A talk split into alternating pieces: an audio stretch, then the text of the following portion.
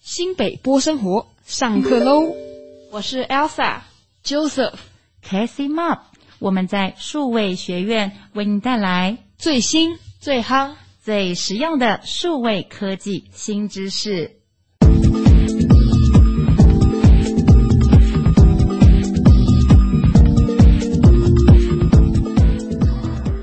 新北波生活的听众们，大家好。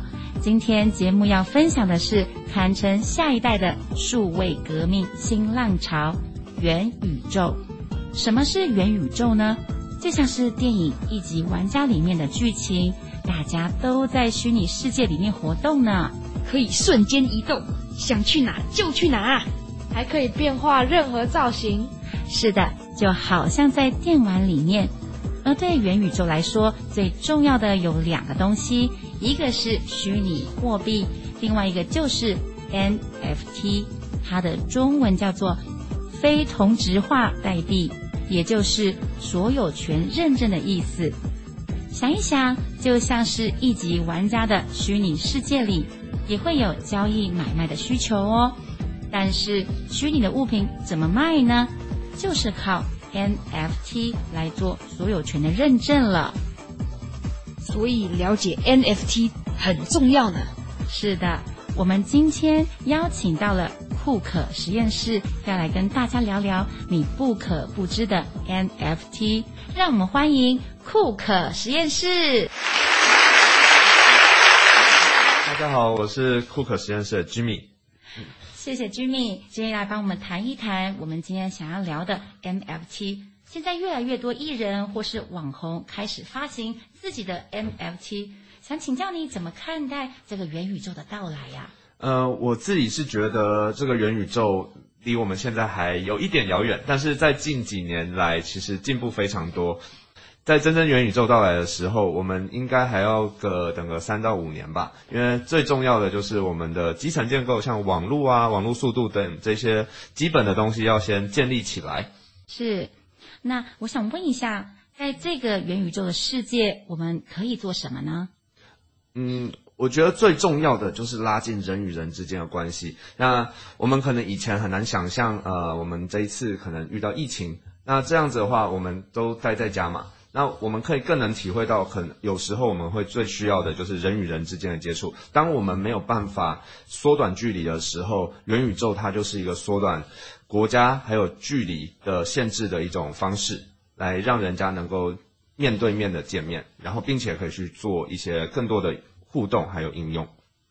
是的，当越来越多人来进入到元宇宙的时候，以后我们就不叫连友，我们就叫。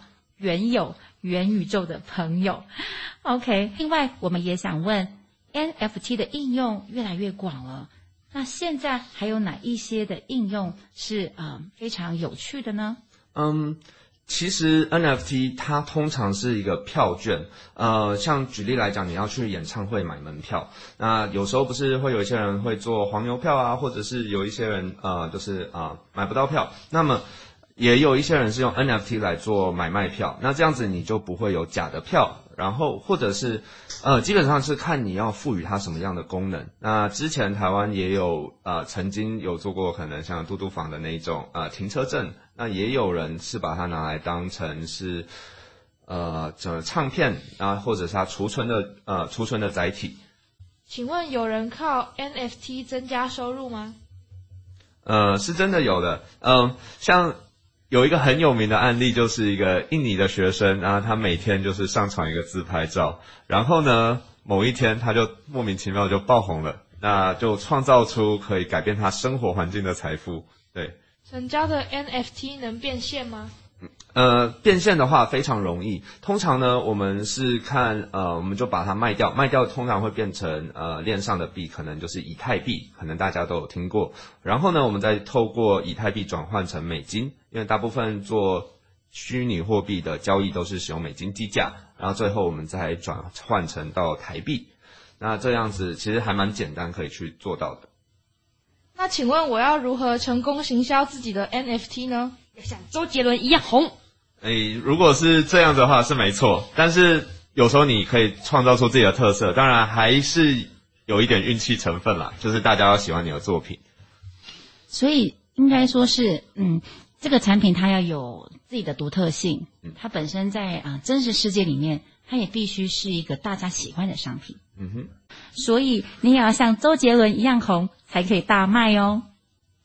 大家还有什么样的问题想请教我们的库克实验室呢？请问一般的笔电可以挖矿吗？现有的现有能挖的矿，用电脑挖其实是赚不到电费的，对，就是电费会比较贵。所以您会比较建议想要投入这个 NFT 市场的朋友们，他们可能做怎么样的一个呃学习或是呃投资呢？呃，我会建议是从一些基本观念开始。那这些基本观念在你学习的过程中，你会学到更多呃，可能是交易的知识，或者是更多诶买卖上架商品的一些小诀窍。那从这一些里面，我们可以去呃，其实，在加密货币中，不仅仅只是挖矿而已，它还有很多很多很好玩的应用可以去开发。今天很开心能够跟库克实验室一起来聊聊未来的科技新应用。还想了解更多吗？新北市政府资讯中心在数位学院中，这次邀请了库克实验室带你来了解最新的区块链应用，手把手教你如何制作专属的 NFT。也记得追踪我们新北波生活，为您带来最新、最夯、最实用的数位科技新知识，一起成为科技达人。我们下次空中再见，拜拜。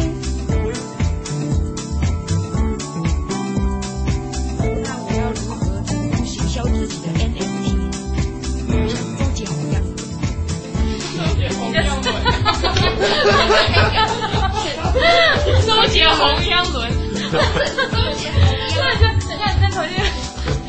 我要问，我要问，我要如何成功行销自己的 NFT 呢？